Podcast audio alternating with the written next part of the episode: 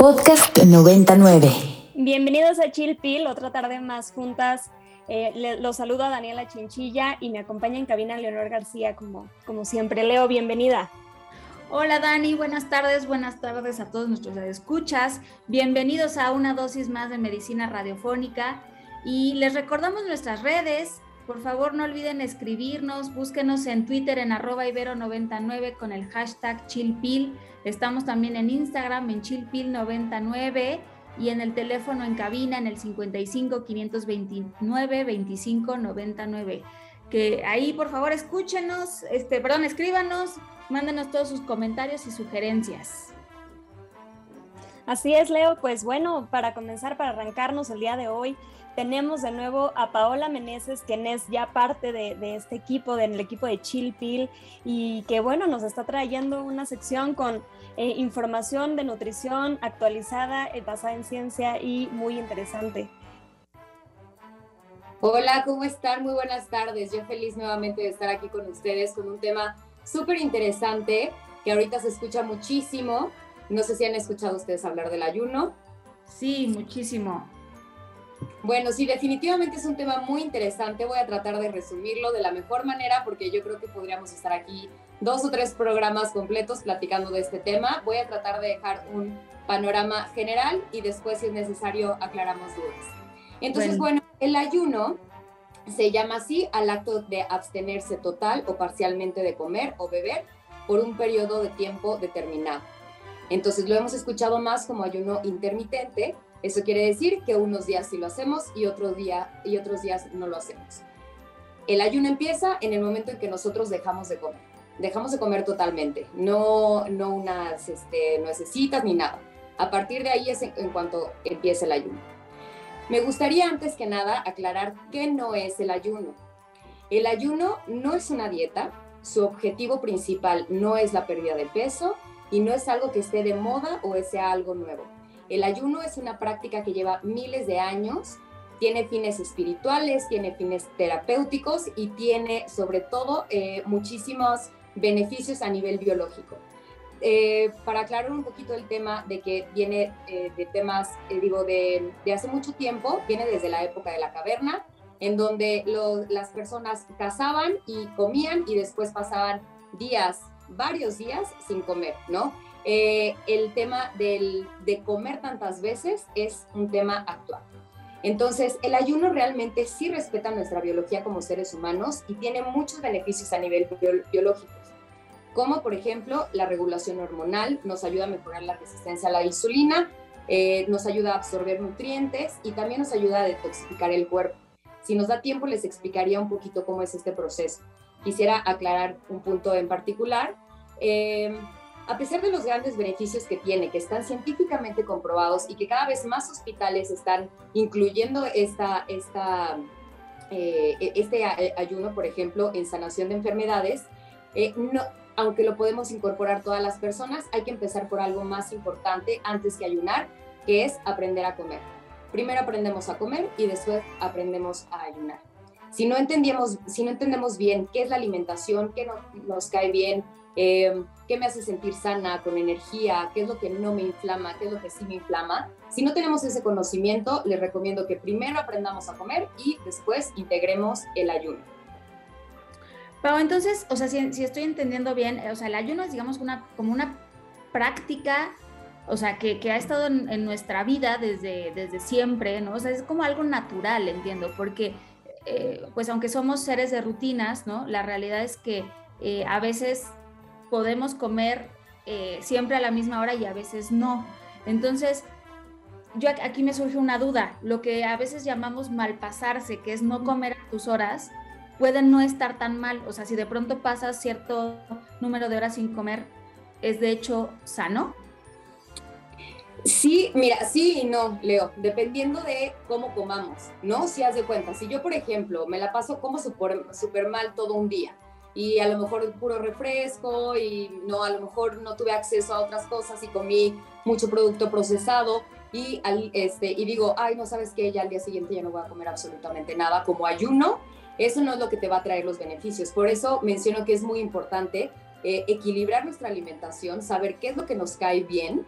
Eh, porque si no le estamos dando calidad a nuestro cuerpo, ¿qué es lo que estamos absorbiendo?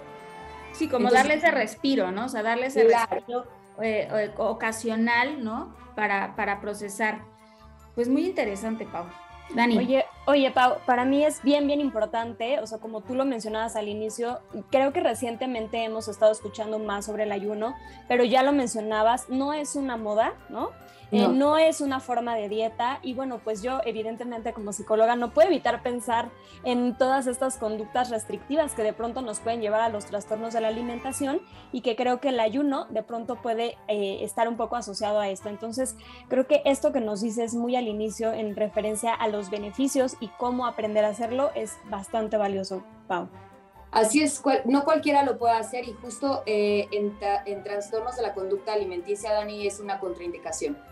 Okay. Pau, pues muchas gracias. Este, Paola Meneses, nuestra nutrióloga de cabecera, con la recomendación del día de hoy. Pau, te escuchamos en 15 días para que nos sigas trayendo información importante acerca de cómo comer.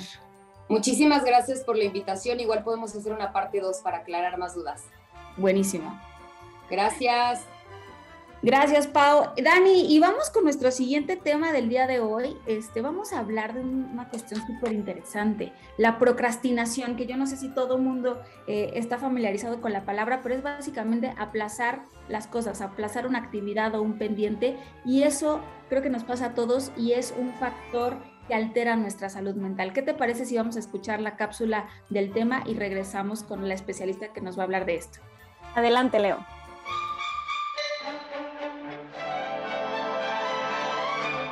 fácil es sentirse bien. Un vaso, agua y ya está. Aquí te traemos tu cápsula. ¿Te ha pasado que sabes que tienes cosas por hacer, pero te resistes y dejas pasar el tiempo sin concluirlas? A eso se le llama procrastinación. Etimológicamente, procrastinación deriva del verbo en latín procrastinare, postergar hasta mañana. Sin embargo, es más que postergar voluntariamente. La procrastinación también deriva de la palabra del griego antiguo acracia, hacer algo en contra de nuestro mejor juicio. Recientemente el campo de la psicología ha estudiado este fenómeno y ha descrito que la procrastinación no es un defecto del carácter o una maldición misteriosa que ha caído en tu habilidad para administrar el tiempo, sino una manera de enfrentar las emociones desafiantes y estados de ánimo negativos generados por ciertas tareas aburrimiento, ansiedad, inseguridad, frustración, resentimiento, entre otras. La procrastinación es un problema de regulación de emociones, no un problema de gestión de tiempo, dijo Tom Pichil, un profesor de psicología y miembro del grupo de investigación sobre procrastinación en la Universidad de Carleton en Ottawa, Canadá. Explicado de manera sencilla, la procrastinación es enfocarse más en la urgencia inmediata de administrar los estados de ánimo negativos que en dedicarse a la tarea, dijo Sirois en su estudio realizado en 2013. Así que la próxima vez que te estés resistiendo a hacer algo, tómate un minuto para analizar en cómo te está haciendo sentir y hazlo. Feliz sin dolor, feliz sin dolor, feliz sin dolor todo el día. Venir al consultorio te devuelve la energía.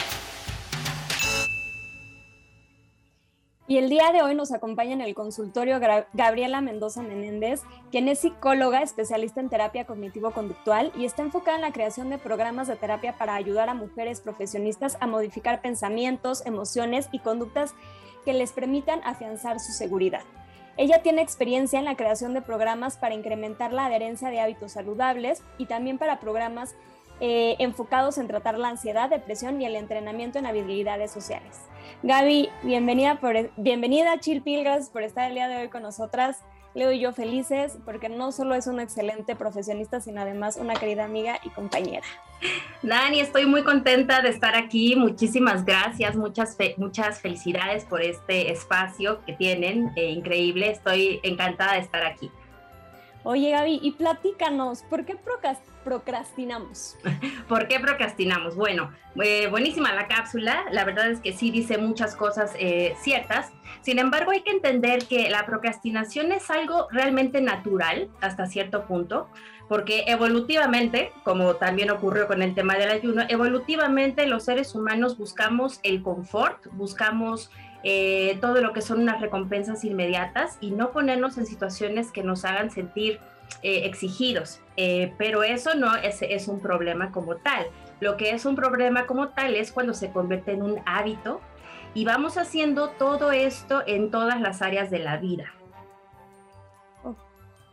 Ok, y entonces, exacto, se vuelve un hábito, se vuelve algo recurrente. ¿Y en qué momento se vuelve un hábito? Porque hay personas que tienden a procrastinar y otras que no. ¿A qué se debe, Gaby? Sí, como bien decíamos, eh, la cápsula, bueno, es eh, un tema de regulación emocional. Eh, normalmente la procrastinación se vuelve un hábito cuando se vuelve la única forma con la que afrontas los problemas, los retos de la vida y las situaciones incómodas, ¿no? Eh, procrastinar es, se trata de evitar todas las situaciones que te hagan sentir desagrado. Por lo tanto, pues también te limita mucho a la hora de adquirir habilidades. Entonces se vuelve un hábito cuando es preferencialmente tu forma de, reaccionar. Digamos que personas que están en sus trabajos, en su vida general, normalmente procrastinando frecuentemente y empiezan a tener muchos problemas eh, derivados por las consecuencias de estar procrastinando.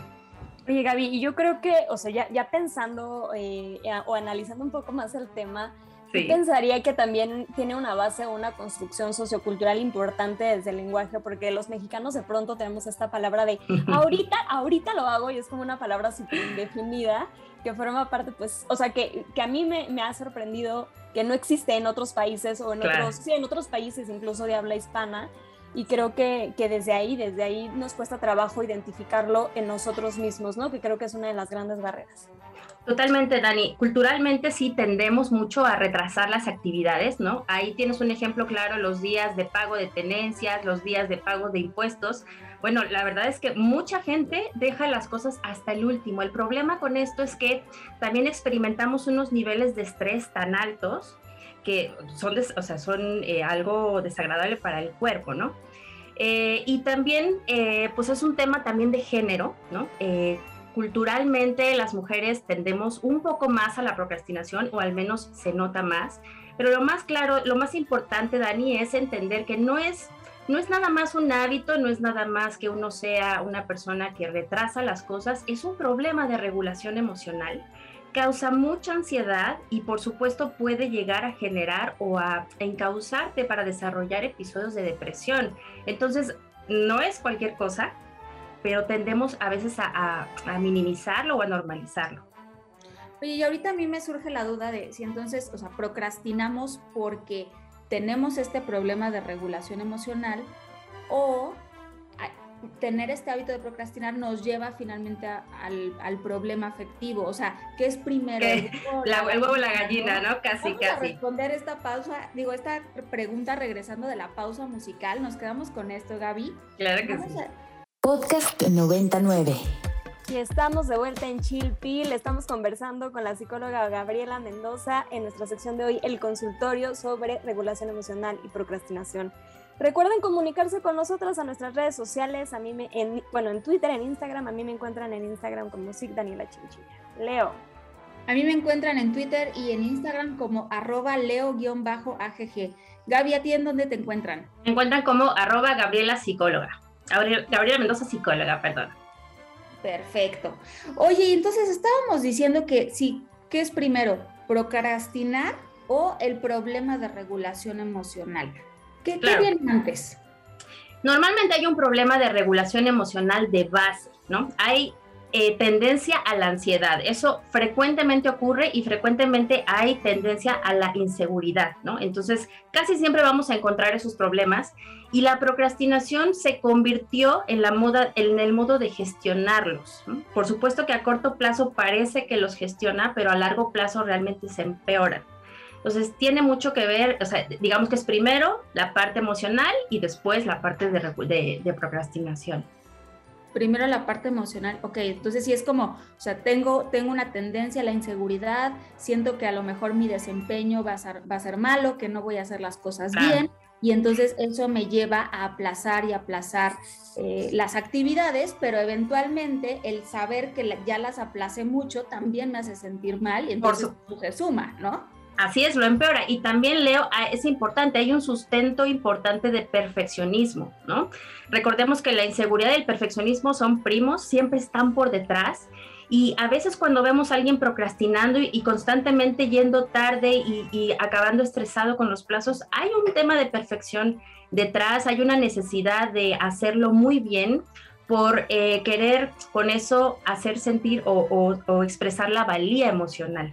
Entonces, o sea, no es por, lo mismo, no es un problema, eh, aparentemente parece un problema de gestión de tiempo, pero el sustento es mucho más eh, fuerte, mucho más interno detrás de esto.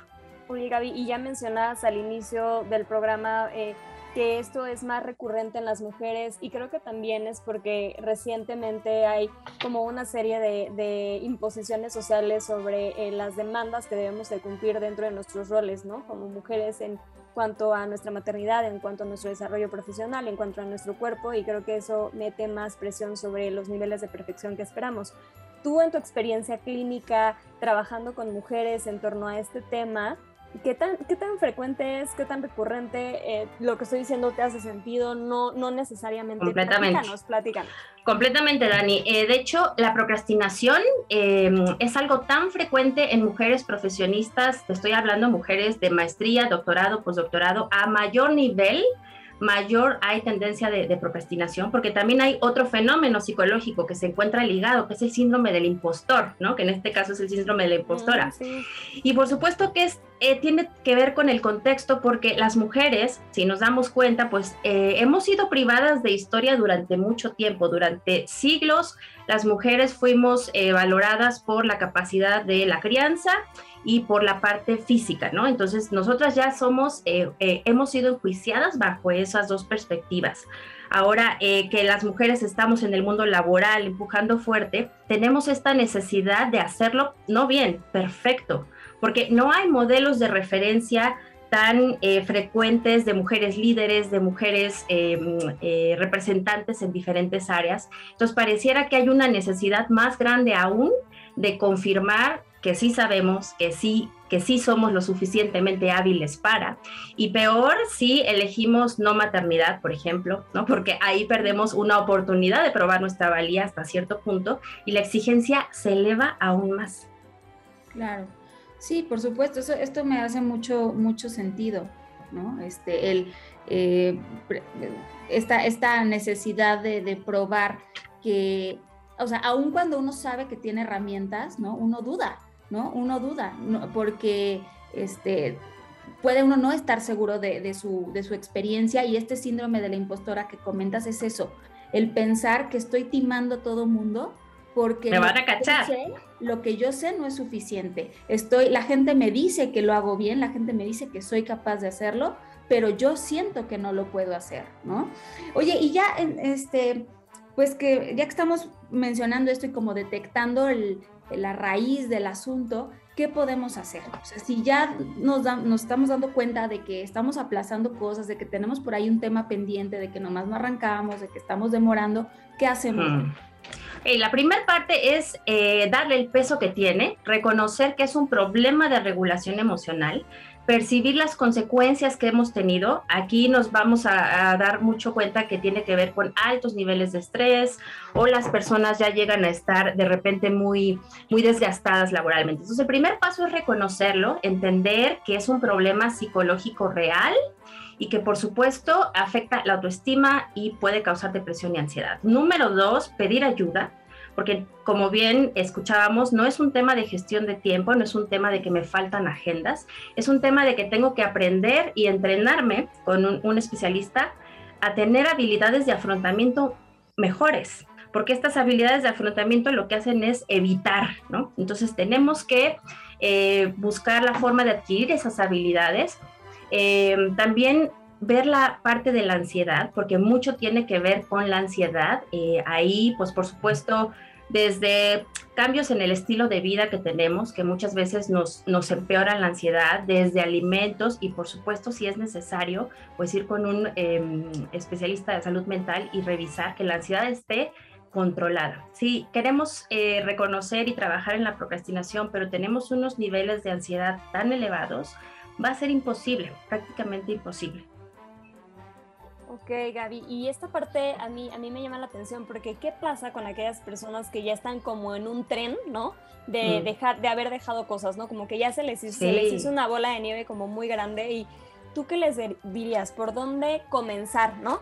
Eh, hace poco eh, yo tenía una sesión con una paciente que quería, eh, como que tenía una serie de expectativas sobre levantarse temprano, meditar, hacer ejercicio, ya, Sí. ¿sabes? Como una agenda así de... Y entonces como no se sentía con la energía para hacerlo todo, como ella se lo... Entonces no hacía nada. Entonces, nada. Y, y entonces, pues ahí, ¿cuál sería tu recomendación? Sí, justo, justo lo que acabas de decir, Dani. Em, también es un tema de autoconocimiento y de autoconfianza, ¿no? Primero, eh, dejar de compararnos, porque esto afecta muchísimo, ¿eh?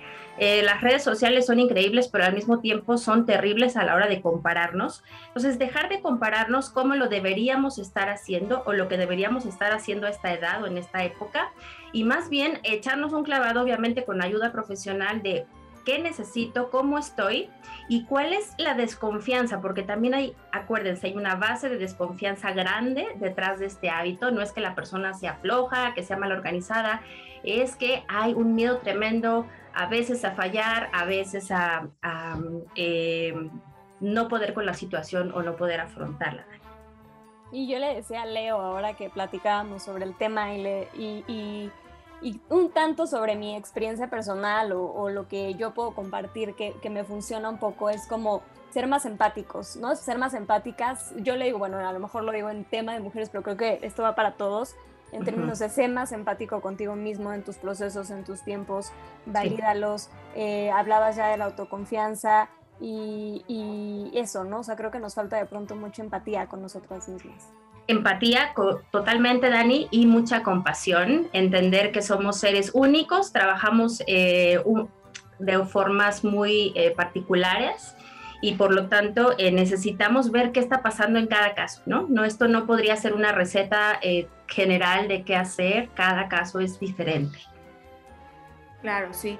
Tengo un amigo que me dice, esa frase, no sé por qué me tranquiliza mucho, yo creo que tiene que ver con mis rasgos perfeccionistas, pero más vale hecho que perfecto. Y yo, tiene razón, ¿cómo no? Claro, eso, eso es un, eso es un mantra. Eso es un mantra, antiperfección. Sí, sí, sí. Buenísimo. Antiperfección y antiprocrastinación, ¿no? O sea, es mejor hacerlo que perfecto, siempre va, te va a ayudar a que lo hagas, ¿no? Porque a veces lo evitamos porque lo queremos hacer tan bien como tu amiga, Dani, que uh -huh. entonces mejor no hago nada, ¿no? O es todo o nada. Y esa visión también blanco-negro, todo o nada, pues por supuesto que lo hace todo más difícil. Y, y, así como nos crea tanta ansiedad, también nos crea mucha culpa y mucho autorreproche uh -huh. a la hora en, la, en lo que no lo hacemos. Claro.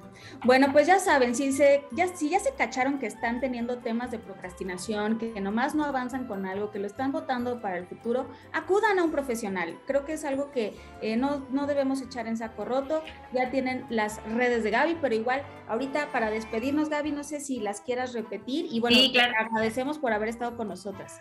Al contrario, chicas, eh, ha sido un gusto, me encanta hablar de estos temas y especialmente con las mujeres. Eh, me pueden encontrar en arroba Gabriela Mendoza, psicóloga in, en Instagram.